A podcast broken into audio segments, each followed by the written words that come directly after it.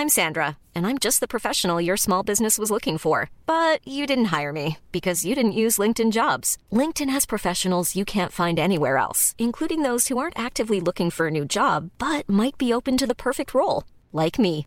In a given month, over 70% of LinkedIn users don't visit other leading job sites. So if you're not looking on LinkedIn, you'll miss out on great candidates like Sandra. Start hiring professionals like a professional. Post your free job on linkedin.com/people today.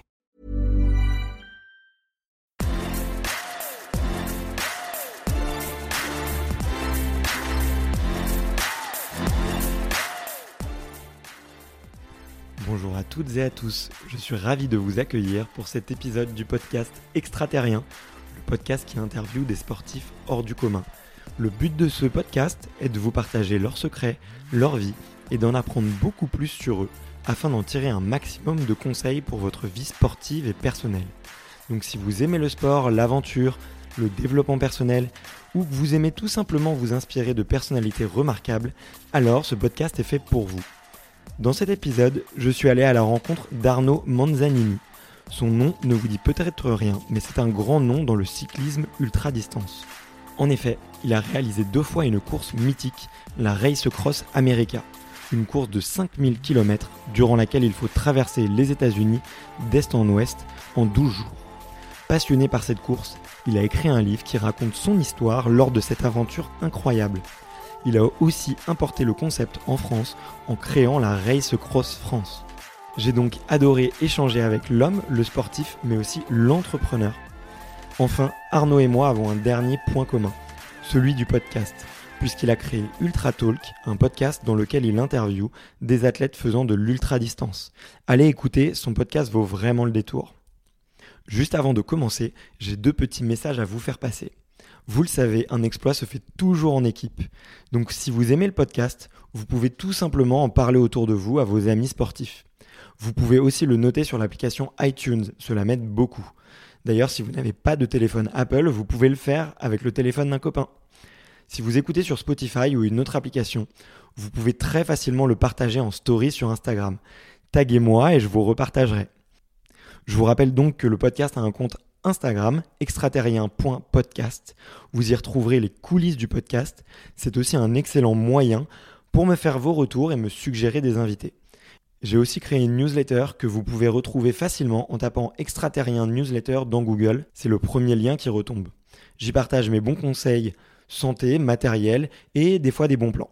Allez, je vous laisse tout de suite avec mon invité du jour, Arnaud Manzanini. Salut Arnaud. Salut. Mais je suis vraiment hyper content de te, te rencontrer aujourd'hui. Eh ben, c'est réciproque. Écoute, merci de m'inviter dans ce bel endroit très inspirant et je suis ravi de te rencontrer. Ouais. Ouais, bah on est à la Félicita pour euh, les gens qui, qui, qui, qui écoutent. Et euh, bah, c'est un endroit où je travaille. euh, Je rencontre de plus en plus de gens euh, hyper inspirants. Donc euh, tu en fais partie. Et je suis doublement content parce que tu as aussi un podcast dont on va parler qui s'appelle Ultra Talk, euh, que j'écoute depuis euh, plusieurs mois, et qui m'a été recommandé par un très bon ami qui s'appelle Hippolyte. Il, il se reconnaîtra. Euh, mais voilà, comme je te disais, je commence tous mes épisodes par une seule et même question, qui est de savoir quel est ton premier souvenir de sport. Alors, mon premier souvenir de sport, c'est quand j'ai vu jouer Diego Maradona. Puisque j'ai eu la chance de voir jouer Diego Maradona. Alors, j'étais petit, hein, je devais avoir, je pense, je pense 9 ans. Je, je devais avoir 9 ans. Et euh, j'étais en vacances chez, dans la famille en Italie, hein, puisque je suis, mon papa est d'origine italienne. Et donc, on était en vacances euh, d'été euh, à Brescia, précisément. Et puis, il se trouve que ce soir-là, il y avait un match amical qui était Brescia-Naples. Et quand j'ai su que Maradona jouait dans la ville, autant dire que j'ai fait des pieds et des mains pour mes cousins, pour que mes cousins puissent m'emmener voir ce match. Et, euh, et j'ai eu la chance de voir jouer euh, Diego Armando Maradona. ouais. Voilà. Du coup, en direct dans le stade de. Exactement, il avait mis un superbe but en, en reprise, euh, reprise en demi-volée. Enfin, je l'ai vu jouer. Et voilà, c'est une, quand tu aimes ce sport, et à, à cette époque-là, je faisais du foot, c'était extraordinaire. Ok. Et euh, bah, aujourd'hui, tu fais du vélo. Comment est-ce que tu as fait la, la passation du, du foot au vélo? Alors en fait, j'ai fait effectivement mon de- donc depuis depuis euh, tout petit euh, et inspiré par mes cousins italiens qui gagnaient toutes les courses auxquelles ils participaient depuis l'âge de 4 ans, j'ai voulu faire du vélo. Et puis mon, mon père n'a jamais voulu que je fasse du vélo. Donc entre temps, j'ai fait du foot hein, puisque j'habitais dans une ville, une petite ville de Saône-et-Loire qui s'appelle Guignon. Donc j'ai fait du foot. Puis ensuite j'ai fait du tennis, trois ans. Et puis à 19 ans, j'ai pris ma première licence euh, de vélo. Et, euh, et donc j'ai gagné ma première course quelques mois plus tard. Et euh, je m'étais dit dès le départ, si à 25 ans je ne suis pas coureur professionnel, je rentre dans la vie active. Et puis, euh, ce que je savais pas, c'est que tu, c'est pas si facile. tu vois, t'arrives pas à 19 ans et tu, voilà, il faut déjà 19 ans, tu es déjà détecté, tu es déjà repéré, tu es déjà dans des centres de formation, voire dans des équipes professionnelles. Euh, donc j'ai j'ai franchi les échelons et je suis arrivé en élite. Euh, donc l'échelon juste en dessous des professionnels à 25 ans, mais à cette époque-là, c'était début, fin des années 90, début des années 2000, il n'y avait pas autant de structure que maintenant, où maintenant, même en étant français, tu peux courir pour une équipe euh, suédoise, belge, américaine. Ouais. C'était pas aussi structuré que maintenant, il n'y avait pas les divisions nationales. Et donc, bah, je suis rentré dans la vie active euh, à ce, moment-là. Voilà. C'est hyper intéressant un peu cette euh, naïveté du, du garçon, du garçon de 19 ans euh, qui se dit Exactement. euh, Je j'ai suis très naïf. 6 ans pour être pro. Et, mais non, mais finalement, tu sais, je rencontre plein de gens qui me disent oui, c'est trop tard pour atteindre le haut niveau ou, ou c'est trop tard pour atteindre mes rêves. Mais tu vois, au final, toi, tu en as fait quand même un parcours de vie, le cyclisme, euh, hyper impressionnant. quoi. Et même si tu pas eu le rêve que tu voulais avoir à ce moment-là, je pense, euh, tu as fait des, des sacrés exploits quoi, depuis. Ouais, effectivement, euh, mais je pense que tu sais, le- les rêves, c'est quelque chose de très personnel. hein. Moi, j'ai toujours tendance à dire euh, sur le podcast, à chacun son défi. Ouais. C'est-à-dire qu'un défi, c'est très très personnel. Certains, c'est courir à 10 bornes, d'autres, c'est courir euh, 300 km. Enfin, tout dépend. Mais effectivement, j'ai... après, je suis rentré dans la vie active et j'ai repris le vélo beaucoup plus tard, parce que j'avais décidé d'arrêter de faire du vélo sur un record de l'heure. Donc, j'ai fait, un record de l'heure en Dauphiné-Savoie. Euh, pour, pour découvrir quel était cet effort, la souffrance de cet effort. Et j'ai posé mon vélo et véridique, je, ne l'ai repris que 8 ans plus tard. Ok. Ah Pendant ouais. 8 ans, je me suis. euh, toute l'énergie que je mettais dans l'entraînement, l'assidu- l'assiduité, le dépassement, je l'ai mis dans la création de ma société puisque j'étais à Lyon à cette époque et j'ai ouvert et j'ai tenu deux agences immobilières. Et Ouais. toute l'énergie que je mettais au quotidien dans mes entraînements, eh ben, je l'avais mis dans la création de ma société. Voilà. Et, euh, et je suis revenu euh, sur le vélo quand j'ai revendu mes agences immobilières. tu vois, le, le sport a toujours été quelque part. En fait, quand je travaillais et que je me rendais compte que je faisais un peu plus de sport qu'à l'habitude, c'est quelque part ça n'allait pas dans mon job. Ok. Tu Ouais, vois je vois. Ouais. Et c'est comme ça que je me disais, il y a, il Arnaud, il y a un souci dans ton job. Euh, Enfin, je, je m'interrogeais moi-même. Et puis après, effectivement, j'ai mis le, j'ai découvert le, le long, l'ultra, ce qu'on appelle l'ultra distance dans le vélo. Un peu par hasard, en, en 2000, euh, 2010, je, ch- je cherchais un, un projet sportif, un peu aventure, qui, qui allait me sortir de ces courses de clocher les dimanches euh, où tu, Hmm. tu cours toujours avec les mêmes personnes, ça n'a Ouais, plus de sens du tout. Tout ça pour gagner une bouteille de rosé, enfin, tu vois ce que je veux dire, ça n'avait plus de sens du tout. Et j'ai trouvé cette épreuve aux États-Unis, la Race Cross America, et je me suis dit, waouh, un jour il faut que je fasse cette course. Et j'ai vu qu'il y avait, euh, à l'époque, quatre Français qui l'avaient fait. Ouais. Et je me suis dit, mais c'est quand même dingue, personne ne les connaît, quoi. Ils ont réussi un exploit, personne ne les connaît. Et j'ai pris contact avec eux. Euh, ça, c'est mon côté très partage. euh, voilà, donc j'ai- pas hésité, je les ai appelés ou envoyé des, un email. Et euh, il y en a trois qui m'ont répondu euh, un petit peu en gros, bah écoute, bon courage quoi. Tu vois, en, trava- en travaillant, si tu y arrives, bon courage. N'ayant Ouais. jamais fait d'ultra distance, bon courage. Et il y a un Lyonnais qui m'a reçu, j'habitais à Lyon, c'était parfait. Ouais. Je lui ai dit que dans deux ans maximum, je la ferais cette course. Lui aussi m'a dit, bah, tu sais, en travaillant, c'est difficile de la faire. Et puis, bah, je l'ai fait. Voilà, je me suis organisé pour la faire une fois, la faire deux fois, euh, et peut-être plus. Et euh, il, il disait qu'en travaillant, c'est compliqué. Euh, oui, parce que l'ultra distance, en fait, et le cyclisme en général, c'est il faut des heures sur le vélo pour progresser et pour habituer ton corps, et encore plus en ultra distance. Euh, certes, si tu en semaine, tu peux t'en sortir avec des sorties de 2-3 heures. C'est quand même, euh, c'est pas aller en salle faire trois quarts d'heure, quoi. Bien sûr, ouais. Euh, plus ta douche avant, ta douche après, tes transports pour retourner sur ton lieu de travail, c'est une demi-journée quelque part. L'en- L'entretien de ton vélo, la Voilà. nutrition. Et le week-end, c'est des sorties bah, de 8 à 12 heures pour Mm. habituer ton corps à, à cet effort qui est lent et long, Mm. tu vois. Bah, Est-ce que tu peux euh, expliquer un petit peu aux, aux auditeurs ce que c'est que la, la Race Cross America?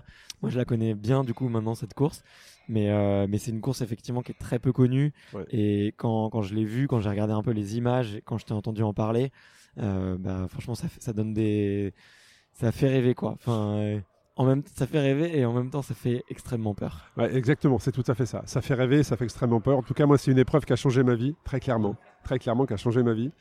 En fait, la Race Across America, c'est une épreuve qui existe depuis 39 ans. Donc ça existe, tu vois, c'est déjà, voilà, ça existe depuis 39 ans. Ouais. Ça a été créé euh, dans les années 80 par euh, John Marino. Et au départ de cette première épreuve, ils étaient 5 sur la ligne de départ. Ok. Voilà. Euh, alors, cette épreuve consiste à traverser les États-Unis d'ouest en est. Donc, euh, généralement, les départs sont entre San Diego et, et Los Angeles. Et l'arrivée est entre Baltimore et Washington. Ok. Voilà. Et donc, l'épreuve fait 5000 km. Et depuis, depuis qu'elle existe, il faut réussir à traverser les États-Unis en vélo en moins de 12 jours. Le- ce, ce temps a toujours été le même depuis euh, la création de l'épreuve. Euh, et Pourquoi donc, 12 si jours, tu tu fais le calcul, ça représente 400 km par jour en moyenne à peu Ah, près euh, sur ton vélo en traversant les déserts. Parce que dès que tu, dès que tu quittes euh, la Californie, tu rentres dans, les, tu rentres dans le désert, donc c'est 50 degrés. Et puis ensuite, tu as les Rocheuses, où tu montes dans le Colorado. Le Colorado, c'est un état où il y a 54, 54 sommets à plus de 4000 mètres, je crois. Voilà. Et puis ensuite, tu as les, les plaines du Kansas, Ouais. qui sont très perturbantes euh, mentalement, parce que tu fais le tour à 360 et c'est plat comme la main. Donc si tu as un vent de dos, tout va bien. Mais si tu as un vent de face, ouais. tu sais que pendant deux jours, tu l'auras de face. Quoi. Ouais. Et puis ensuite, tu rentres dans, dans des états un peu plus vallonnés, les Appalaches, euh, une chaîne des Appalaches, avant d'arriver vers la mer. Mais c'est, tu, roules sur des autoroutes, tu empruntes des autoroutes. C'est, une route, euh, un parcours qui est fixe pour tous. Donc on se double, on se redouble. euh, on est maintenant avec les technologies, on est tous équipés de GPS, donc euh, on sait précisément où on en est dans la course. Donc voilà, c'est, une épreuve qui est totalement folle, quoi. C'est totalement folle. Et sur, les dernières, tu disais qu'au début, il y en avait les, la première avec 5 participants. Oui. Ça me rappelle un peu le premier Ironman où je crois qu'ils sont partis à 11 et il y en a qu'un seul qui a terminé. Ça a été créé quasiment euh, la même année que l'Ironman. Ouais. Ok, d'accord. Ouais. Et euh, maintenant, il y a combien de participants à, à ce type de course? Alors en fait, l'ultra-distance euh, s'est développée depuis, arrive seulement en France depuis quelques années et on- explose un petit peu en France. Grâce à toi, on va en parler Ouais, après. j'en j'en parle beaucoup. C'est vrai que j'ai énormément parlé de cette épreuve et j'ai fait, j'agis. hein, je, je fais Oui. pas que parler, j'agis aussi pour ça. Euh, au départ, ils étaient effectivement 5 et puis ils ont commencé à être un peu plus jusqu'à fin des années 90 où ils ont ouvert l'épreuve aux équipes. D'accord. Donc c'est-à-dire que tu avais la possibilité de faire cette épreuve en équipe de 2, de 4 et de 8.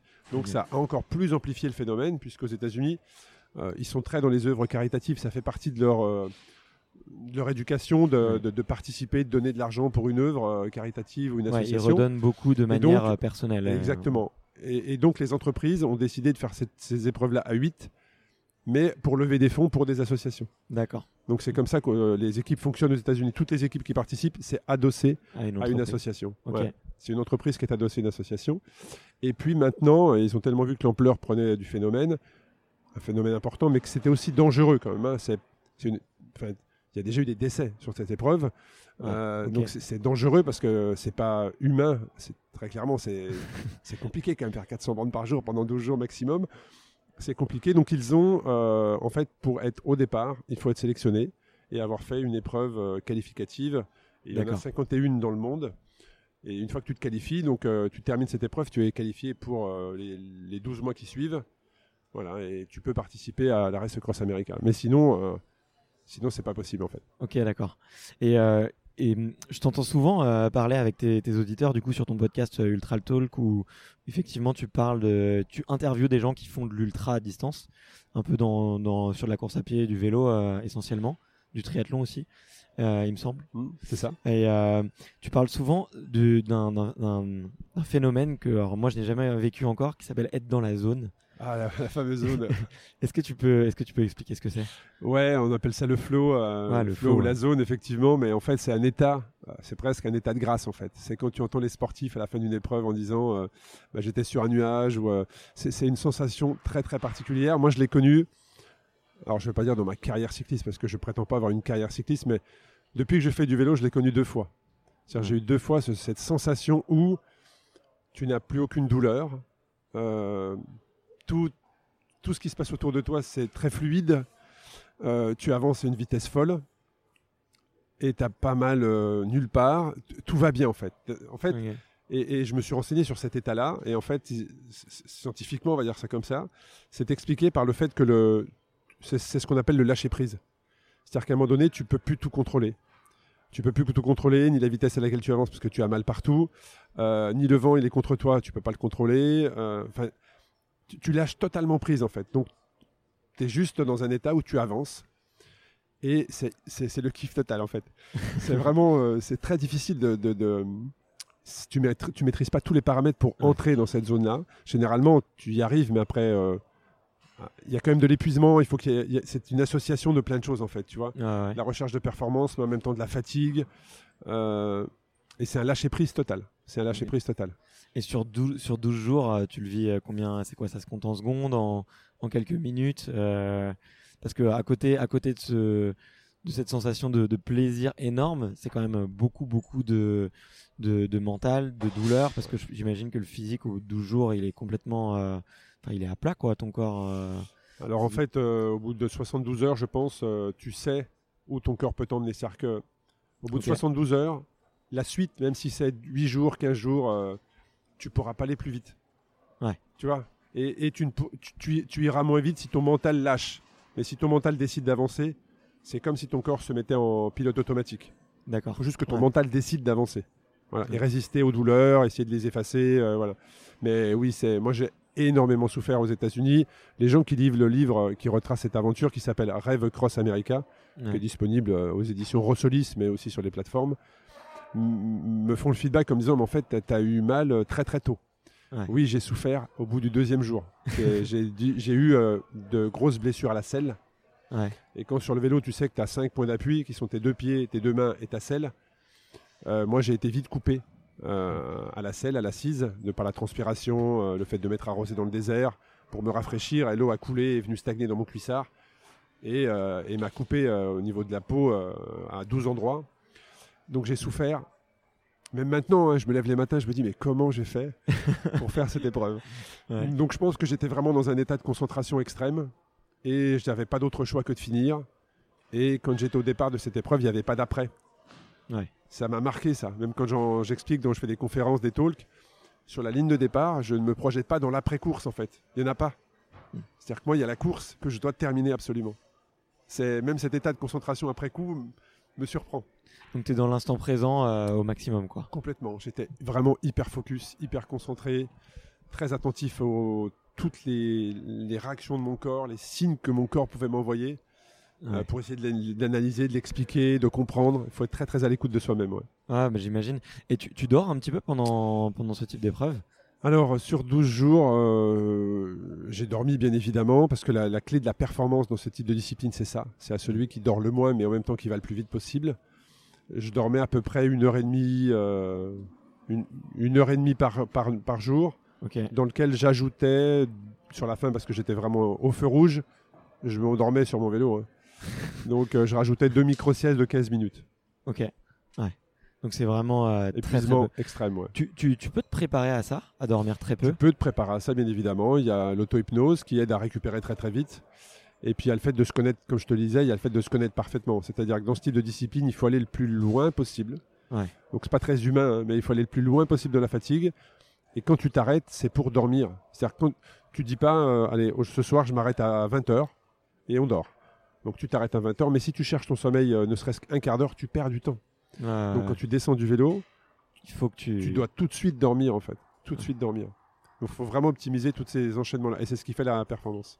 Et j'avais vu ça avec des ultra, des ultra trailers ouais, qui, qui avaient appris à s'endormir sur commande et, euh, et dont, euh, dont un copain aussi qui se reconnaîtra, qui lui euh, était- pouvait s'endormir à un dîner quoi. Un dîner entre Ah, amis. suis- Si son cerveau lâchait une minute, Exactement. il s'endormait. euh, Moi, c'est une compétence que j'ai développée aussi, c'est-à-dire que si, si- je sais pas si j'ai un quart d'heure, je suis capable de m'endormir très très vite effectivement et de me réveiller euh, le quart d'heure d'après. Voilà, et ça fait énormément du bien à ton corps. Ouais, ok. Bah écoute, je te demanderai des petits tips pour, euh, pour que tu m'apprennes à, à dormir sur commande parce que moi j'ai le sommeil c'est quelque chose qui me passionne et je suis vraiment euh, en ce moment c'est un des sujets que j'étude le plus donc euh, je, te, je te demanderai les C'est petits conseils. difficile. C'est Ouais. c'est très complexe. Et euh, j'imagine pour ce, ce type de ce type d'épreuve tu pars pas tout seul, tu pars avec une équipe? Effectivement, ouais, ce type Comment est-ce que tu la constitues et, et, et comment est-ce que tu la prépares hein, Combien de temps à l'avance? Alors en fait, quand tu te lances dans la Race Across America ou dans toute autre épreuve d'ultra distance, parce qu'il en existe plein depuis, euh, c'est des épreuves avec assistance. C'est comme si tu créais ton entreprise. Très clairement. Il vraiment, faut vraiment avoir cet esprit d'entrepreneur. Puisque des gens qui veulent faire ce type d'épreuve, j'en rencontre tous les jours, j'en rencontre plein. Mais, très peu franchissent le pas. Parce que c'est difficile de constituer ton team, donc aller chercher les bonnes, les bonnes personnes avec les bonnes compétences, Ouais. que ça soit sur le massage, sur euh, l'alimentation, sur euh, te parler dans l'oreillette. Il faut avoir une personne qui sache te rassurer, en même- mais en même temps te booster, et en qui tu entièrement confiance. Euh, pour les consignes, ne pas remettre ces consignes en question. Enfin, c'est Ouais. très très particulier. Ah, tu dois avoir une confiance extrême. Il mais- faut, sinon, si, si tu remets en question ou en doute une consigne dans l'oreillette, donc tu vas te mettre à, à réfléchir. Tu vas... Moi, je raisonnais comme ça en fait. Je me disais, si je ne fais pas confiance à cette personne, je vais, je vais perdre des calories à réfléchir. Ce que tu comptes en calories, très clairement, c'est Ah, ouais. une dépense énergétique. Donc il faut tout est calculé. Tout est le relâchement physique du corps, enfin tout est calculé. Et euh, donc il y a constitué ton équipe, mais il y a aussi aller chercher des partenaires. Mm. Euh, et aujourd'hui, quand tu es sportif, aller chercher des partenaires, quand c'est le sportif qui vend son projet. Alors j'ai toujours, toujours ten- tendance à dire en France, je ne sais pas comment c'est à l'étranger, mais en tout cas en France c'est difficile, puisque les, les décisionnaires, les responsables marketing, qui ne font pas forcément du sport d'ailleurs, eux vont voir en face d'eux un sportif et non pas un entrepreneur. Ouais. Tu vois ce que je veux dire? exactement ce que tu veux Et dire. moi, certains m'ont répondu en fait, tu veux que je finance ton, tes vacances Et là, je me suis dit en fait, non, vous- j'ai du mal m'exprimer en fait, parce que vous m'avez pas compris. Ouais. Donc tu vois, c'est en tout cas moi je me trouve confronté à cette difficulté-là et en ce moment on pourra en parler des projets que je monte actuellement. C'est pour ça que je prends du temps dans la réflexion et dans l'équipe que je suis en train de constituer pour qu'elle m'aide sur ça. Mais, euh, mais c'est comme si tu crées ta boîte puisqu'il faut aller défendre ton projet, le pitcher plusieurs fois, euh, relancer pour avoir les fonds. En même temps, c'est euh, constituer ton équipe, aller chercher les meilleurs matériaux, euh, di- discuter de la stratégie parce que c'est très stratégique. C'est pas juste un mec qui est sur son vélo. Ah, ouais, Quand j'ai euh, j'ai encadré, j'étais team manager d'une équipe sur la Race Cross America, une équipe de deux Français cette année. Ils sont venus me chercher pour mes compétences et j'ai utilisé des applications de vent, euh, de météo. J'ai demandé à mes coureurs de ralentir quelquefois pour éviter le nuage de pluie qui passait. Donc c'est pas ce ce type d'épreuve, c'est pas qu'un cycliste qui pédale sans réfléchir. Ouais. C'est c'est- c'est Il y a une vraie et stratégie. ce sont pas, on dit, mais avant. les mecs sont, ils sont fous en fait pour faire 5000 bornes au vélo. C'est tout le contraire. Tout est étudié. La position sur le vélo, quelle matière au niveau du maillot, quel casque pour la meilleure pénétration dans l'air, les roues, euh, euh, euh, la vitesse à laquelle je roule, les watts, les watts dépensés, l'alimentation que tu ingurgites. Enfin, tout est, tout est étudié et c'est ce qui fait la performance. Ok. Bon, de toute façon, on va, on va creuser un, un ou deux points euh, quand même euh, parmi tout ça, mais c'est, ça me fait beaucoup penser à un, un autre épisode que j'ai fait avec Mathieu Torder, qui lui est, est allé au pôle Sud Mathieu Torder, bien sûr. et, euh, et que tu as, que as rencontré Bien sûr, aussi. Et, extraordinaire. et, et effectivement, il me disait, moi, ma vie, elle me ressemble beaucoup plus à celle d'un entrepreneur. euh, plutôt qu'à celle, qu'à celle d'un vraiment d'un aventurier ou d'un explorateur. Ouais, Donc, c'est euh, exactement ça. Dès que tu montes un projet de grosse ampleur dans le sport, c'est comme si tu montais ta, ton entreprise. Et en plus, même j'irais plus loin, parce que comme tu le disais, il y a une part stratégique. Euh, moi, des entrepreneurs, j'en connais beaucoup. Il y en a beaucoup qui sont des fonceurs et qui font et qui verront après. Là, toi, tu dois quand même, quand même prendre le temps de te poser, euh, d'aller chercher les compétences et aussi de monter une stratégie. Ouais. Parce que beaucoup de- d'entrepreneurs, je trouve, à mon goût en tout cas, n'ont pas forcément. Ils vont juste chercher les prochains clients et Mais c'est pour ça que j'essaie de m'entourer, parce que j'ai plus cette euh, mentalité de fonceur. Donc j'essaie de m'entourer justement pour, euh, pour, euh, pour justement avoir plus de recul et, et anticiper en fait. Et avoir Ouais. une vision, enfin même si tu as une vision toi en tant que sportif, tu sais où tu vas aller et comment tu veux le faire. Je trouve que c'est bien d'avoir une équipe autour de toi. Parce que déjà, il y a plus d'idées dans plusieurs têtes que dans une. Et puis de, de confronter les idées, d'analyser les stratégies, ne serait-ce qu'une stratégie pour quelle marque on va aller chercher. Tu vois Ouais. Quel partenaire on va aller solliciter Est-ce qu'on va solliciter celui-ci Est-ce est-ce que ça va bien matcher avec celui-ci Euh, Ou est-ce qu'il y a des liens avec un autre? Enfin, même, même dans la démarche d'aller chercher des partenaires, que ce soit de la dotation ou de l'argent, euh, c'est bien d'avoir une stratégie pour euh, et non pas euh, arroser par mail tout le monde. ouais, bien Tu vois? sûr. Bien Voilà. sûr. Même ça, il faut une vraie stratégie. Non, bah, et puis de toute façon, le, le, le- trouver un partenariat, le mot partenariat, euh, de par sa racine, veut dire que voilà, c'est main dans la main. C'est l'un c'est ce qui que j'allais choisit dire. l'autre et l'autre qui choisit l'un. Il faut Ok. pas aller voir quelqu'un en disant j'ai besoin de 10 000. Ouais. Non, c'est voilà mon projet, euh, voilà ce que je vais faire. Bah, par rapport à vos valeurs, par rapport à là où vous voulez aller, est-ce qu'il y a des choses à faire en commun et comment on peut avancer ensemble? Ouais. Je pense que c'est la meilleure formule.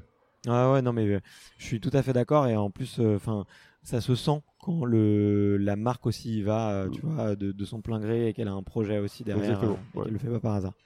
Euh, bah, du coup, on, tu t'avais, t'avais euh, abordé euh, très rapidement les, tous les différents curseurs dans la performance. Moi, ça il y en a un qui m'intéresse beaucoup, c'est la nutrition. Euh, pourquoi ça m'intéresse? Parce que, bah, comme je te disais, j'ai fait beaucoup de triathlon. Et quand j'ai commencé à faire du longue distance, à chaque fois, ça a été un cauchemar. Euh, j'ai tout essayé. J'ai essayé d'arrêter le gluten, j'ai essayé d'arrêter la viande. Euh, et au final, bah, ça m'a un petit peu écœuré parce que j'ai jamais réussi à trouver le confort intestinal que je voulais, même après 5h30 d'effort. Euh, toi, comment est-ce que tu fais du coup sur 12 jours euh, Comment est-ce que tu t'alimentes? L'alimentation, c'est vraiment difficile parce qu'on est tous. Euh, alors, quand je me suis lancé moi dans l'ultra, j'ai pris contact avec tous les ultra-cyclistes de la planète, les plus performants, en leur demandant des conseils. En disant voilà, je vais faire la Race américain. Sur l'alimentation, qu'est-ce que tu peux me donner comme conseil? Donc, donc, tous m'ont donné quelques tips, mais tous m'ont dit aussi, tu sais, il n'y a que toi qui sauras ce qui te convient le mieux, en testant, en écoutant les réactions de ton corps, en, quand tu prends un gel, quand tu prends une barre, quand tu prends euh, euh, du salé, du sucré, euh, c'est toi qui verras comment tu réagis. Et je pense qu'effectivement, c'est bien d'avoir des grandes lignes, mais moi, mes plus beaux échecs ont permis de construire ma réussite. Ok. Je t'explique, c'est que je m'explique, ouais. Je m'explique, c'est que j'ai fait deux hyperglycémies en préparant la Race Cross America. Ok. Et c'est une hyperglycémie, c'est pire qu'une hypoglycémie. Une hypoglycémie, c'est quand tu manques de sucre, et une hyperglycémie, c'est quand tu as trop de sucre dans le corps. Et, j'avais et ces, deux, ces, deux, euh, ces deux échecs sont arrivés alors que j'étais en tête de l'épreuve d'ultra. C'était un 24 heures. La première épreuve, c'était un 24 heures, et la deuxième épreuve, c'était la Race Across Italia. Euh, et en fait, ces deux épreuves-là, j'étais en tête et je me suis tellement grisé, j'étais tellement euh, euphorique et c'était inattendu pour moi de me retrouver en tête de, de, deux épreuves d'ultra que je me suis dit, bon là, il faut pas que je déconne, il faut que je m'alimente, il faut pas que je prenne de fringales. Et j'ai pris trop de sucre, trop de gel. Et là, explosion de le foie, en fait, il devient confit, euh, il sature en sucre. Et en fait, bah, ton corps, il devient. Alors déjà, tu as des nausées, tu te sens pas bien du tout et tu peux plus rien faire. Tu peux plus rien faire. Ne serait-ce que visuellement de voir un aliment, tu es écœuré ne serait-ce que visuellement. Tu ne peux plus boire, tu peux plus t'hydrater, tu peux plus manger. Et là, ben, forcément, euh, si tu t'hydrates plus et si tu manges plus, euh, tu au bout d'un moment, ton corps, euh, voilà. Et, moi, ça m'est arrivé en Italie, notamment, pour moi, l'Italie, c'était le plus bel échec. C'était le socle de ma réussite de la Race Cross America. C'était en 2014. J'étais en tête de l'Ultra. et là, plus de son, plus d'image, j'ai été 8 heures sans m'alimenter, 8 heures à pédaler, coup de pédale après coup de pédale. Là, j'ai fait preuve par contre d'une persévérance incroyable. Et je, pleurais sur mon vélo en me disant, mais tous mes proches qui m'ont fait confiance, et là j'avance à 15 à l'heure, je suis incapable de finir une épreuve de 800 bornes, alors que dans un an je vais faire 5000, c'est impossible en fait. Et honnêtement, quand j'ai donc j'ai abandonné cette épreuve, et là aussi ça a été une leçon parce que je n'aurais jamais dû abandonner. J'aurais dû en ultra, et ça je le retrouve hein, sur les courses que j'organise, les gens réagissent comme ça. Dès que ça va pas, on abandonne. Non, en ultra, tu as le temps de dormir, de te reposer. Et deux heures après, tu dors et deux, trois heures après, ça ira mieux. Et tu peux repartir. Tu vois ce que mm. je veux dire? Et, en Italie, j'ai pris la décision d'abandonner. Et mes assistants étaient tellement fatigués, eux aussi, qu'ils n'ont pas essayé de me relancer. Ou en me disant Arnaud, tu dors et ça ira mieux après. Même pas. Ils ont rangé mon vélo sans discuter. et, quand j'ai vu sur les réseaux sociaux que mon abandon était annoncé, je me suis dit, waouh, j'ai fait une erreur. Et ça, ça m'a servi, parce qu'en 2014, donc quand je suis revenu de la Race Cross Italie, euh, j'ai pas fait du vélo pendant trois semaines à me dire qu'est-ce que je fais? Est-ce que je me lance vraiment sur la Race Cross America? Est-ce que j'en suis capable? Ou est-ce que j'en suis pas capable en fait? Et en fait, je me suis dit, ben, on, y va quand même. Par contre, on remet tout à plat. Et j'ai remis toute mon alimentation à plat et je me suis rendu compte qu'en fait, on utilise, et je, je pense que c'est la majeure partie des sportifs qui se lancent dans le long, trop de sucre. Et donc les gens au bout de 150 bornes ou 5 heures d'effort. Tu veux dire euh, en termes de glucides ou en termes de goût? Les gels, les boissons. Dans l'ultra, il faut prendre de l'eau. Euh, principalement de l'eau, dans tes bidons ou dans ton, dans ton hydratation, et après tu t'alimentes euh, avec, faut alterner salé, sucré. Tu as aussi de l'alimentation liquide qui est très très bien puisque ça évite d'avoir 30% de ton flux sanguin qui soit concentré au niveau de, de ton intestin. parce que l'intestin consomme énormément d'énergie. 30 à 35%. Euh, C'est pour ça que dans le long, moi, la Cross America, 70% de mon alimentation était liquide. Ok. Que liquide. Donc, tu vois, tu vas chercher toutes ces petites, euh, ces petits détails. Mais l'alimentation, c'est déjà t'alimenter comme tu le sens et voir les réactions de ton corps. L'écœurement, pas écœurement. Est-ce que je suis plus sacré? Est-ce que je suis plus sucré? Voilà, plus salé, pardon, plus sucré. C'est ta propre analyse qui va Et savoir ce qui, tu vas savoir ce qui te correspond le mieux. Et tu le testes avant, tu vois, typiquement, tu dis que 70% de ton alimentation est liquide, toi tu l'as testé avant. Tu euh, ne pars jamais sur une épreuve d'ultra. ouais, tiens, je vais tester testé. ça aujourd'hui. Ouais, ça Non, tu le j'imagine. testes à Tu le l'entraînement. testes pendant combien de temps? Tu, tu, tu reproduis exactement la Ouais. situation que tu vas En fait, il faut. Je pense que c'est la meilleure formule. Euh, Tu te lances pas sur 5000 sans avoir fait avant euh, 1500. Ouais. Pour, euh, Ouais. Parce que ton corps, au bout de trois jours de vélo, déjà, tu vas découvrir des réactions que tu n'imaginais pas. Comme quoi? Bah, comme la fatigue, la douleur. La douleur, un genou, puis tu vois en fonction euh, finalement qu'elle passe. Euh, puis mentalement aussi. Que- que- comment tu, tu penses à quoi au bout de trois jours sur le vélo? Tu vas apprendre à découvrir comment tu raisonnes. Puis surtout, tu vas aussi apprendre que c'est possible. Que tu peux pédaler au bout de trois jours et que tu peux rouler aussi vite que le premier jour. c'est ça qui est fou. Parce que ton corps s'habitue. Life is full of what ifs. Some awesome, like what if AI could fold your laundry? And some, well, less awesome, like what if you have unexpected medical costs? United Healthcare can help get you covered with Health Protector Guard fixed indemnity insurance plans. They supplement your primary plan to help you manage out of pocket costs. No deductibles, no enrollment periods, and especially no more what ifs. Visit uh1.com to find the Health Protector Guard plan for you. parce que tu l'alimentes. Donc il a la, la nourriture nécessaire et tout ce qu'il faut pour qu'il évolue rapidement. Donc euh, tu, tu- tu découvres des, des choses que tu n'imaginais pas. Ah, ok, bah je, je, ouais, j'imagine, euh, j'imagine. Et tu ça, en ressors beaucoup plus fort. Et, Ouais, et top. moi, c'est- mon avis, mais quand tu termines ce genre d'épreuve, d'ultra, que ce soit du vélo, du trail, du, du trail, du d'Ironman, ce genre de choses où tu vas quand même très très loin, tu en ressors différent. Ouais. Tu en ressors différent. Tu n'es plus la même personne. Enfin, moi, au bout de 12 jours, en tout cas, où j'ai passé 12 jours sur le vélo, j'ai terminé, j'étais pas la même personne, ça c'est clair. Mais ça, je, ça, je veux bien te croire. ouais. Euh, déjà, moi, au bout de 6 heures, euh, il s'est passé quelque chose de fort, donc euh, j'imagine même pas après 12 jours. Mais euh, en tout cas, je, suis, vraiment bluffé. Et, euh, si on revient euh, rapidement, du coup, à, la confiance que tu fais avec, ton, équipe, comment est-ce que toi, tu avais préparé ça en amont avec eux et comment est-ce que tu les avais. Comment est-ce que tu les comment est-ce que tu les fais travailler ensemble avant l'événement? Alors en fait, en 2015, l'épreuve où j'ai fait la Race Cross America en solo, j'avais déjà fait la Race Cross America en 2013 en équipe. Ouais. Quand on est arrivé la première année en 2013 au départ de la Race Cross America, on a pris une grosse claque puisqu'on s'est rendu compte qu'en fait en France, on ne connaissait pas d'ultra distance, mais qu'aux États-Unis, c'était euh, ils avaient professionnalisé cette discipline puisqu'il y avait une vraie organisation. Nous, on avait un camping-car euh, de touristes, tu vois. Eux, ils avaient des vannes aménagées, climatisées. Euh, et là, il y avait un gap entre nous et eux qui était énorme. Et là, Oui. tout de suite, j'ai pris beaucoup de notes. En fait, en 2000 2015, j'ai pris énormément de notes sur comment ils étaient organisés. J'ai demandé à visiter les bus pour voir comment ils étaient à l'intérieur. Donc, je me suis Mm. énormément intéressé à ça. Et quand on a terminé en 2013, quelques mois après, j'ai rappelé euh, toute mon équipe, tous mes équipiers en disant voilà, on retourne sur la Race Cross américaine en 2015, mais cette fois-ci, j'y vais solo. Est-ce que vous venez? 80% m'ont dit oui. Et j'ai complété, donc déjà, ça veut dire que des gens qui se connaissaient, je savais qu'ils Mm. pouvaient bosser ensemble et qu'il y aurait zéro conflit, puisque sur ce type d'épreuve, il est déjà arrivé que des coureurs arrêtent parce que l'équipe se cassait. L'équipe ne s'entend plus, se prend la tête, parce que c'est très intense aussi pour l'équipe. Elle Ah, ne bah, dort pas. J'imagine, j'imagine. ouais. T'es- le camping-car, la voiture n'arrête pas de. C'était jamais posé. Donc c'est très difficile pour eux. Donc il fallait une équipe qui soit très solidaire. Et tourner uniquement vers un objectif qui était de finir cette épreuve. Et donc je savais que ces personnes-là étaient solidaires entre elles. Donc j'ai été complété avec des compétences, notamment le kiné, notamment la stratégie. Euh, et on a fait un test avant en France, on a fait le Tour de France en vélo euh, pour voir si ça matchait. Et c'est comme j'ai vu que quand je suis parti, j'avais aucun doute, aucun doute sur mon équipe. Ouais. Ça c'est euh, ça, je, ça je reconnais que c'était une chance. J'avais pas le, pour moi il y avait c'était pas un problème l'équipe. Je savais que ça allait le faire et qu'ils allaient tous être concentrés sur ma performance. C'est marrant, ouais, il y a beaucoup d'analogies à faire avec euh, l'entrepreneuriat. euh, plein plein plein. Ça, tu, fais, tu fais bien de le mettre en lumière et je trouve que c'est- c'est vachement inspirant. Moi, à partir coup, du moment où il y a doute, il y a plus de doute comme on dit. Tu vois, tu vois, si j'avais eu un doute sur une personne. euh, sur le vélo, j'aurais gambergé, j'aurais posé la question à mon, mon chef d'équipe et lui, comment ça se passe? Et c'est non, ça c'est pas possible. Ok.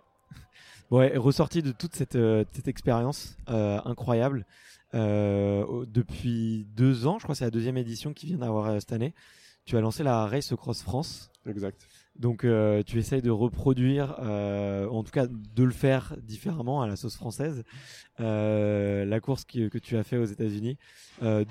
Comment t'es venue l'idée? Comment, comment est-ce que tu t'es lancé dans, ce projet-là? Si, on parle- si on parle plus au, cyclisme mais à l'entrepreneur. Ouais, alors déjà, j'ai. C'est une de mes fibres, hein, j'ai la fibre d'en- d'entrepre- d'entrepreneur, puisque j'avais j'ai déjà été chef d'entreprise à, à Lyon, j'ai monté des agences immobilières, voilà. Euh, quand j'étais étudiant, c'est moi qui lidais les associations étudiantes, donc j'ai cette fibre-là de, de l'idée d'avancer et de créer, de partager, euh, voilà. Donc ça, c'est mon trait de caractère. Et en fait, j'ai eu l'idée en 2014. Je l'ai fait en D'accord. 2013. Ouais. Je me suis dit, putain, c'est top. Et en 2014, je préparais 2015 et je me suis dit, mais il faut absolument qu'on ait ce type d'épreuve en France.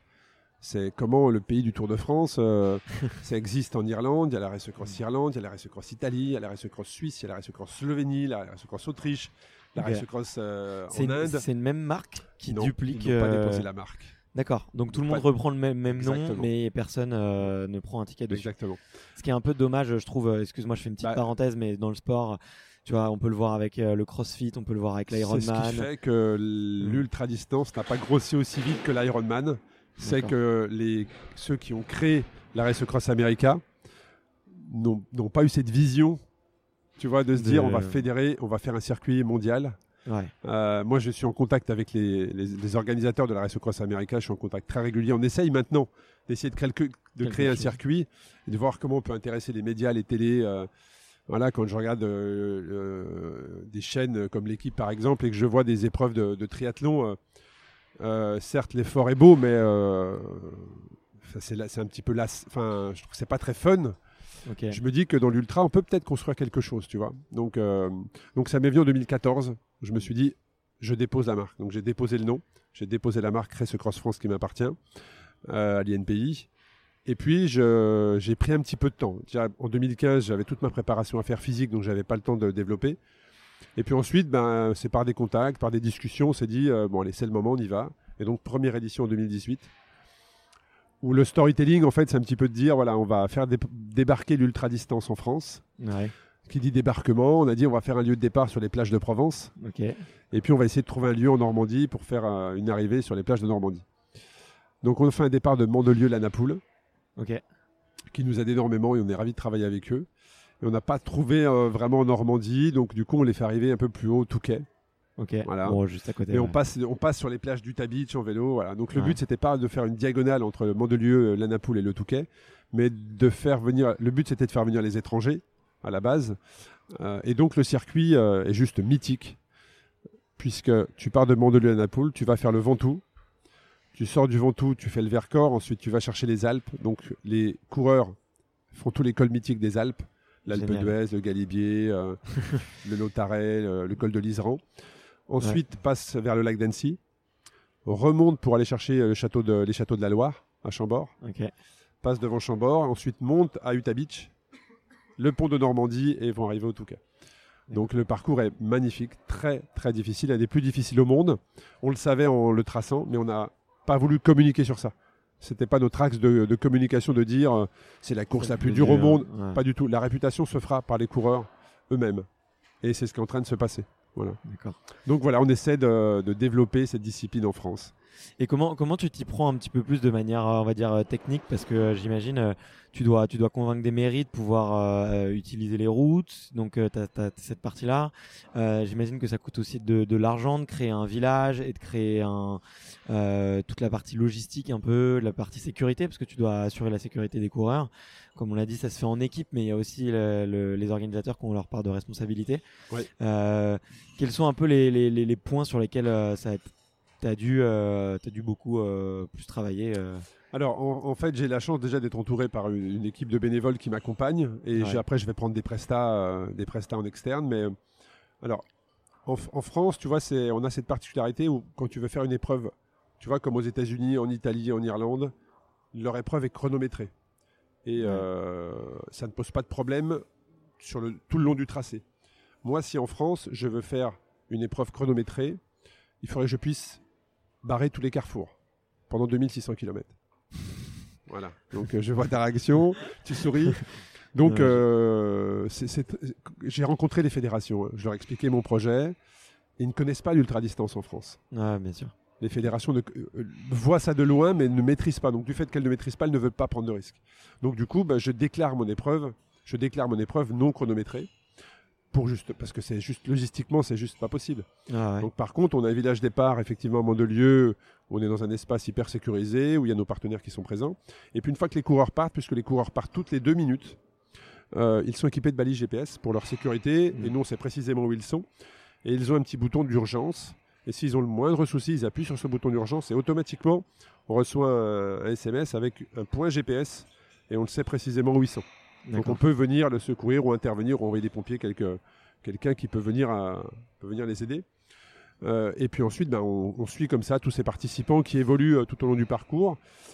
Et, euh, et les mairies ben, nous aident avec des, des, des- des pôles, de- des pôles de bénévoles euh, à, à faire en sorte que la structure gonfle tout doucement. On est sur un, sur un sport de niche. Quand on parle du vélo en France, euh, on nous parle tout de suite du Tour de France.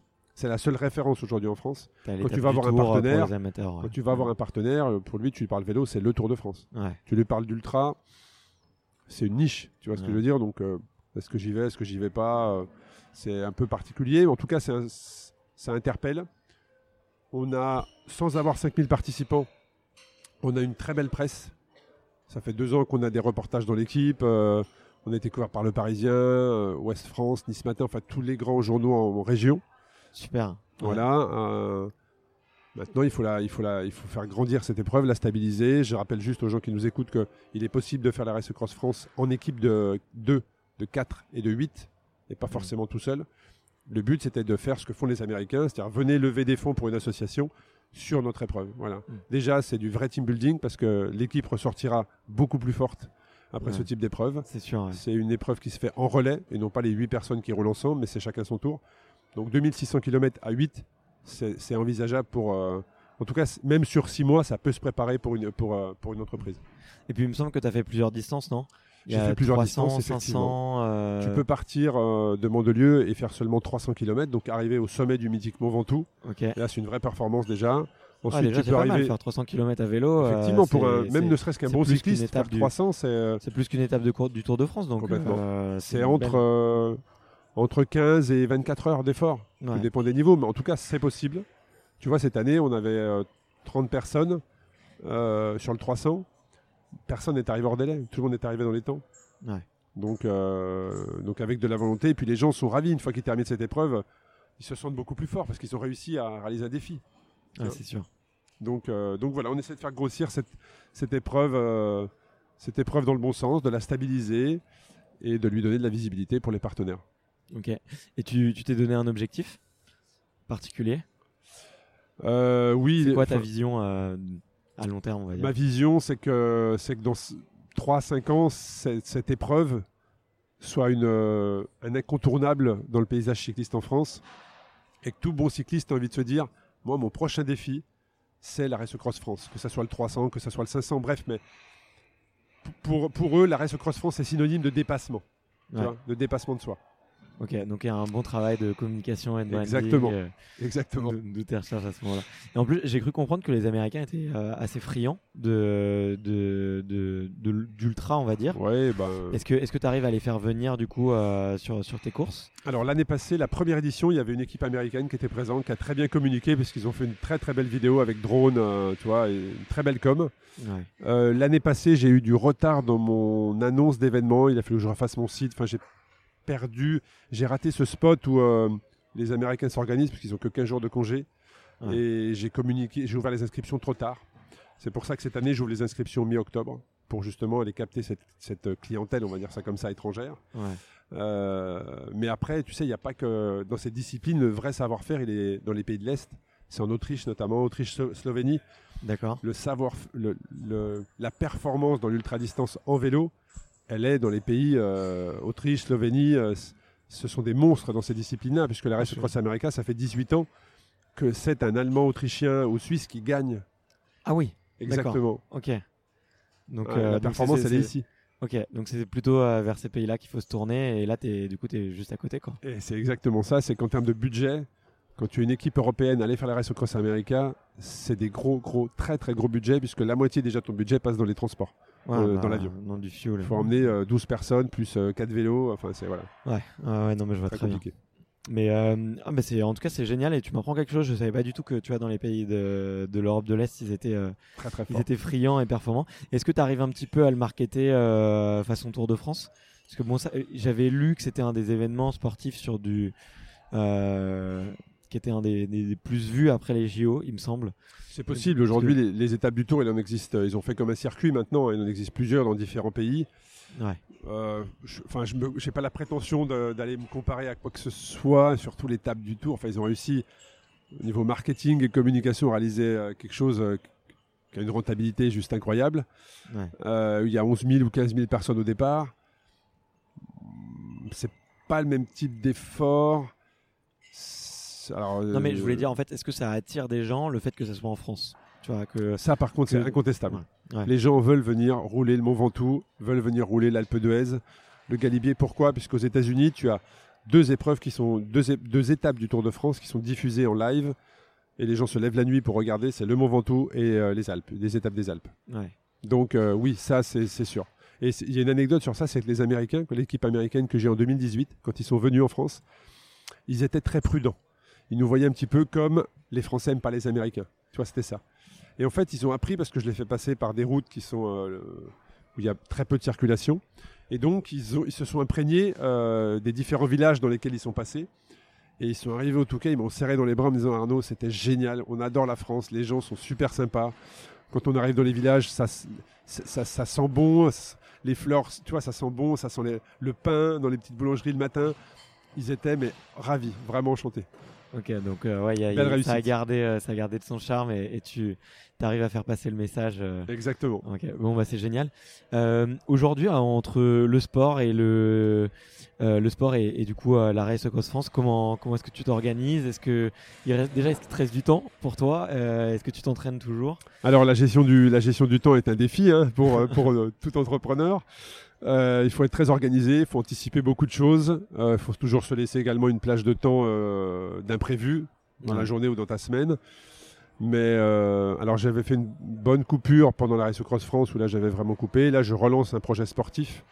Donc oui, je m'entraîne tous les jours, minimum 3 heures. Minimum 3 heures, juste 6 jours sur 7. D'accord.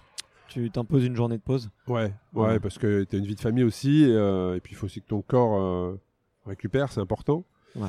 Euh, donc euh, bah, là, j'ai plusieurs projets, hein, puisque aujourd'hui j'ai lancé différents. Donc euh, mon temps est divisé entre le podcast Ultra Talk, Ouais. entre le- les interviews et, et le montage, et tu sais que ça prend du, ça prend du temps. Ça- Voilà, je vais pas te l'apprendre.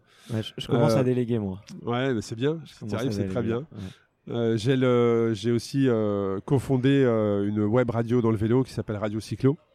Et donc là, on, on démarre depuis quelques mois, mais on espère avoir une année euh, pleine en 2020 avec une vraie grille, Ouais. euh, une vraie grille pour aller chercher toutes les personnes qui, qui aiment le vélo, que ce soit un cyclo-sportif ou quelqu'un qui fait de la performance, avec différentes chroniques. Je suis également cofondateur du Grand Tour Paris, un des quatre cofondateurs du Grand Tour Paris, qui est un, qui est un concept où tu fais le tour de la capitale en trois étapes différentes. Tu as une étape le vendredi, une étape le samedi, une étape le dimanche. Donc l'année prochaine, ça sera Chantilly-Fontainebleau, Fontainebleau-Rambouillet et Rambouillet-Chantilly sur un parcours. Donc tu choisis ton. Tu peux venir soit le vendredi, soit le dimanche, soit les trois jours. Et une version ultra où tu fais euh, les trois étapes en une, en une seule fois. Voilà. Et puis, euh, et puis le, la Race Cross France. Ok. Ouais, donc effectivement, euh, ça fait beaucoup. ouais. Ça fait beaucoup. Et puis j'ai mon projet que je relance pour l'année prochaine. Je vais être aussi sur le vélo. En 2021, il y a un gros projet qui se lance aussi. Donc après, voilà, j'essaie de m'encadrer, comme tu as dit, déléguer, mais je pense que c'est ça aussi, c'est de bien savoir s'entourer sur les bonnes personnes, s'appuyer sur les bons piliers. Trouver les bons piliers, c'est aussi difficile, mais il y a beaucoup, beaucoup de parallèles avec le monde de l'entreprise. Ouais. Et, et- et ben après, c'est l'être humain. Tu as des surprises des fois. L'être humain est parfois décevant. Donc, faut pas hésiter. Et quand tu sens qu'il y a une personne avec qui ça ne fonctionnera pas, ben, c'est comme ça. Ça peut pas fonctionner avec tout le monde. Donc, faut pas hésiter à, à essayer d'aller chercher d'autres compétences. Ouais, puis faut pas le prendre euh, personnellement aussi. Non, pas du Moi, tout. Généralement, euh, moi c'est ce que je dis, euh, ce que je dis à mes collaborateurs. En fait, faut pas prendre les choses personnellement. Oh. C'est juste toi et moi, ça va peut-être pas ça marche marcher, pas. Voilà. mais euh, toi et, et, et- et un autre champion, euh, ça, marche, ça marchera. Donc euh, il faut pas le prendre personnellement. On l'a vie, on l'a. C'est tout à fait ça. Bah écoute, euh, écoute, je suis impressionné par tout ce que tu fais. Euh, je vois qu'en plus il y a beaucoup d'alignements, beaucoup de rapprochements, et je trouve que c'est très consistant. euh, euh, Peut-être comparé à moi en ce moment qui part un peu dans tous les sens, mais mais du coup moi ça me ça m'inspire beaucoup. J'ai vu aussi récemment que tu avais travaillé un petit peu avec Teddy Bear. Ouais. Et c'était euh, un petit partenariat pour. euh, En fait, Ted- Teddy Bear avait lancé euh, une, sur sa chaîne YouTube une campagne euh, de gens inspirants. D'accord. ouais. Et en fait, ils avaient sourcé euh, différents profils, euh, différents profils. Et effectivement, on a fait une journée de tournage euh, sur mon parcours. Ok. Hein, euh, voilà, ils avaient vu ma conférence. euh, j'avais fait une conférence euh, format TEDx. Bon, j'ai Ouais. fait aussi un TEDx, mais j'avais fait une, une conférence format TEDx pour Decathlon euh, à Lille, Que je recommande d'ailleurs. C'est qui super. avait sy- très bien marché. Ouais. Et 700 personnes dans la salle, c'était extraordinaire. J'ai Ouais. pris beaucoup, beaucoup d'énergie ce jour-là. Et donc, euh, ils avaient trouvé mon parcours de vie euh, inspirant. Et euh, voilà. Et donc, j'ai fait cette petite campagne avec eux. C'était très sympa. Et donc, j'interviens comme ça aussi dans les startups sur Paris euh, des soirs pour, euh, pour des, des moments clés dans la vie d'une entreprise, que ce soit une levée de fonds, euh, que ce soit un objectif, que ce soit un changement d'équipe. Enfin, voilà, il y a différents thèmes et mon parcours peut se décliner en différents thèmes. Donc, euh, et moi, je m'éclate à faire ça parce que tu rencontres des gens, des gens très très sympas à chaque fois qui sont bienveillants. Ouais, c'est sûr. Je, je, je suis d'accord. Et d'ailleurs, en parlant de bienveillance, euh, c'est un truc qui revient très souvent dans les participants de ton podcast euh, sur le milieu de l'u- de l'ultra. Euh, le- ce qui revient, c'est que voilà, il y a énormément de, de partage, énormément d'entraide entre les, les participants. Alors, pour avoir interviewé beaucoup de sportifs euh, jusqu'à maintenant, c'est pas quelque chose qu'on retrouve dans tous les sports. Est-ce que tu, tu saurais l'expliquer ou est-ce que euh, Alors, avec un petit peu ton recul et ton expérience, tu saurais euh, euh, expliquer avec des mots d'où vient cette, cette ambiance si chaleureuse. et- alors, je ne sais pas si c'est la, la- la bonne explication. En tout cas, c'est mon avis. C'est que Ouais. je pense que dans l'ultra, tu découvres rapidement que ça sert à rien de te prendre la tête. Et ça sert à rien de te, te faire des films sur comme quoi t'es le meilleur ou tel. Tu vas tous, tu, tu vas tout casser, tu vas casser la baraque. Euh, Parce que, parce que ça se passe pas toujours comme tu l'as prévu. Ouais, ouais. Euh, Il y a plein, plein d'imprévus même. Et quand tu as un plan, il faut toujours prévoir un plan B, un plan C, un plan. Voilà. Et que, et que quand tu connais des moments de solitude, euh, bah, tu es à la rue en fait. Moi, enfin, tu ne peux pas être très performant. Notamment, on parle de la Race Cross America pendant 12 jours. Tu peux pas être concentré pendant 12 jours, tu peux pas être performant pendant 12 jours et tu connais des vrais moments de solitude. Moi, c'était sur le vélo, d'autres, c'est en trail, avec leur euh, en courant. D'autres, enfin, je pense à François Gabard euh, ou d'autres navigateurs dans la voile. Euh, Tu peux pas être performant tout le temps. Et quand tu es en. Donc c'est par vague en fait. Tu vois, c'est un petit peu par vague. Et quand tu es au creux de la vague, tu te rends compte que, bah, en fait, tu as beau faire tous les sacrifices du monde, t'entraîner le mieux possible, avoir la meilleure équipe du monde, physiquement, à un moment donné, ça lâche. tu maîtrises pas tout. Tu euh, vois, ça lâche, ça, t'a- t'avances plus en fait. T'es fatigué mentalement, t'es fatigué physiquement. Et quand tu fais du long, tu connais forcément ce moment-là. Ouais. T'es obligé de passer par là. Donc, tu relativises énormément de choses et le moindre café, tu l'apprécies derrière. tu vois ce que je veux Ouais. dire Euh, Moi, c'est ce, que- c'est ce que ça m'a appris. C'est quand tu vas t'entraîner tous les jours, dans le froid, dans le vent, dans la neige parfois, 8 heures, si, ne serait-ce que 4 heures sous la pluie, ben, il faut froide, la pluie froide, il faut y aller. Donc quand tu reviens, et tu es tout seul, tu as beau écouter des podcasts, tu as beau écouter de la musique, Mhm. quand tu reviens, tu apprécies le moindre petit détail, ne serait-ce que... En tout cas, moi, je parle d'un café parce que c'est ce qui m'avait marqué quand j'avais préparé mes- les États-Unis notamment. Je, je roulais beaucoup seul. Et à la fin de la préparation, euh, j'étais un petit peu usé mentalement parce que j'en avais marre d'être seul. J'avais envie d'être avec du monde, ne serait-ce que d'être avec des gens. Ouais. Tu vois, ne plus être seul sur mon vélo et t'apprécies le moindre café, euh, le moindre moment euh, sympathique comme d'être là, tu vois, avec toi. Ces choses-là, tu les apprécies totalement différemment quand tu fais de l'ultra, je pense, ou quand tu es dans le train-train quotidien. Donc il y a pas. C'est ma version, je sais pas si c'est la... Bah, en tout cas, en tout cas, ça donne, euh, ça donne vraiment envie et, et bah, je vous encourage du coup à, à nous faire un peu vos retours et à écouter ton podcast si jamais, euh, si jamais les auditeurs connaissent pas. Euh, on arrive un petit peu à la fin. J'ai trois petites questions que, avec lesquelles je j'aime bien terminer.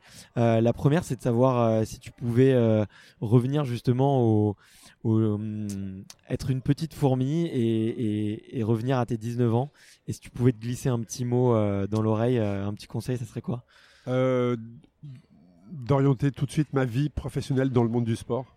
Ce que je n'ai jamais osé faire jusqu'à quelques mois, où il y a quelques mois, j'ai lâché mon job en fait. Et aujourd'hui, je suis full-time et j'assume pleinement ma passion pour le, pour le cyclisme. D'autres Ouais. s'expriment avec un instrument de musique. bah, moi, ma manière de, m'exprimer, c'est à travers le vélo, à travers le sport. Et, à 19 ans, je trouvais ça contraignant d'aller passer des diplômes d'entraîneur. On me disait, ah, il faut deux ans pour avoir ton diplôme. Et, moi, mon trait de caractère, ma mentalité, c'est que la vie peut s'arrêter en une seconde. Tu vois, en, un souffle, la vie s'arrête. Bien sûr. Et, donc, pour moi, deux ans, c'était trop long. Donc, je n'ai jamais orienté euh, mes choix sur aller faire un diplôme d'entraîneur, prendre du temps pour passer un, diplôme dans le, dans le, domaine du sport. Et, ça, tu vois, si j'avais à me parler dans l'oreille, alors, euh, étant plus jeune, euh, je me dirais de prendre ce temps-là à ce moment-là et que ça allait me servir aujourd'hui. Voilà. Et c'est peut-être une erreur de ne pas avoir pris le temps pour accélérer ensuite, tu vois, slow down to go fast. J'aurais dû prendre ce, temps-là euh, pour, pour passer mes diplômes, puisqu'avec l'expérience que j'ai aujourd'hui, associée à des diplômes, je pense que voilà, ça aurait été très sympathique. C'est énorme ce que tu dis, parce que moi, il y a, il y a cinq ans, euh, juste avant de monter ma première boîte, j'étais pareil en pleine reconversion professionnelle. Et j'avais l'opportunité entre monter une boîte tout de suite maintenant ou effectivement euh, me rediriger vers le sport et ça demandait des formations. Et j'ai fait le choix de, monter ma boîte. Et maintenant, tu vois, là aujourd'hui, euh, en, faisant ce podcast, je raccroche beaucoup, tu vois. Mais j'ai j'y ai repensé ces dernières semaines, ces derniers mois, j'y ai repensé, mais pourquoi je l'ai pas fait euh, Est-ce que euh, là maintenant j'ai 29 ans, est-ce que je devrais pas y aller maintenant? Donc tu vois, bon, ça m'a inspiré. Je vais, je vais méditer la question. Euh, est-ce que faut, faut, pas oublier qu'on on est, on est en France et si tu vas aux États-Unis, euh, ça pose pas de souci. C'est-à-dire qu'on va te faire confiance sur toi, comment tu veux construire les choses, quel est ton futur, quel est ton avenir, comment tu vois la, comment tu veux construire. Alors que dans le pays dans lequel on vit, on, met les gens dans des cases, on va te demander tes diplômes, et tu n'es compétent que si tu as un diplôme. Alors qu'en fait, le diplôme c'est un papier. Et beaucoup étudient toute leur vie, mais ne font jamais rien de concret. Tu vois ce que je veux dire? Donc, euh, Je suis tout à fait d'accord avec toi. Et c'est un gros problème en France, c'est qu'on repose tous nos acquis sur l'éducation qu'on a eue et on considère pas du tout le fait que une vie entière est une éducation et, qu'il faut se reformer en permanence et, et qu'un diplôme c'est juste un tampon finalement. Tu sais, moi j'ai fait le calcul euh, puisque j'ai quitté mon dernier job, j'ai 46 ans. Euh, je suis rentré dans la vie active assez tard parce que j'avais le statut de sportif de haut niveau, donc je doublais mes années d'études. Donc ce qui fait que je suis sorti beaucoup plus tard que les autres. Et j'ai travaillé dans 14 sociétés. En France, on pense que c'est de l'instabilité. Dans les pays anglo-saxons, on appelle ça de l'expérience. Ouais, tu vois ce que je veux dire C'est fou. Non, mais je suis, je suis tout à fait d'accord. On partage un petit peu ce point, ce, point de vue-là. Il euh, n'y a pas de tout. Euh, il n'y a pas que des compliments à retenir, enfin pas que des belles choses à retenir du modèle américain, mais c'est vrai que cette mentalité, loin de là, loin de la, mentalité de qu'ils ont vis-à-vis du travail, ouais, exactement. tu vois, j'ai lu un article dans l'équipe encore hier. Il y a un entraîneur d'une équipe de, de la ligue de football américaine, la MLS, euh, qui n'a jamais entraîné en France la moindre équipe, qui n'a jamais eu le moindre diplôme en France, eh bien, il y, a une, euh, il y a une équipe américaine qui lui a confié les rênes de son équipe A. Il a 29 ans. Euh, et il explique dans l'article de l'équipe qu'il n'aurait jamais eu cette réussite-là en France. C'est qu'aux États-Unis, il a expliqué sa vision, son plan pour l'équipe. Et le, le, big boss lui a, lui a, fait confiance. Il a donné les clés, quoi. Et ça, c'est magnifique. Ouais. C'est son rêve américain, lui. Quoi.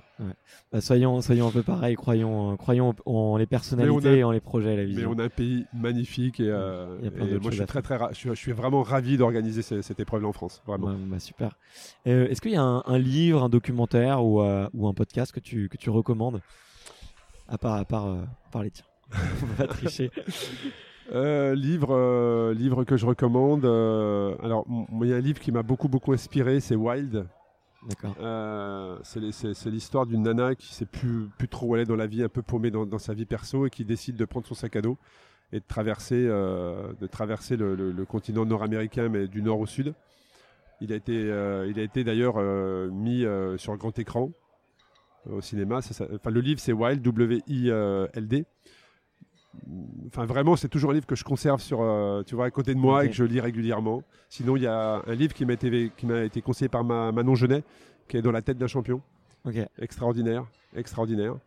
Donc voilà, ces deux livres-là, c'est sont très inspirants. Ok, super. Bon, bah, je, les, je, les, note parce que tu vois, on m'a jamais parlé encore, donc euh, je vais les noter. Et, euh, et, du coup, la toute dernière question, c'est de savoir est-ce que tu as un ou plusieurs sportifs que tu aimerais bien écouter sur ce podcast? Alors en fait, j'ai deux sportifs euh, qui, euh, que j'aimerais bien écouter sur ton, sur ton podcast. C'est euh, alors moi déjà, c'est c'est une, c'est une femme que je, je, je suis depuis un petit moment. Je lis ses livres et j'aimerais vraiment bien l'avoir également sur mon podcast. C'est Sarah Marquis. Ok.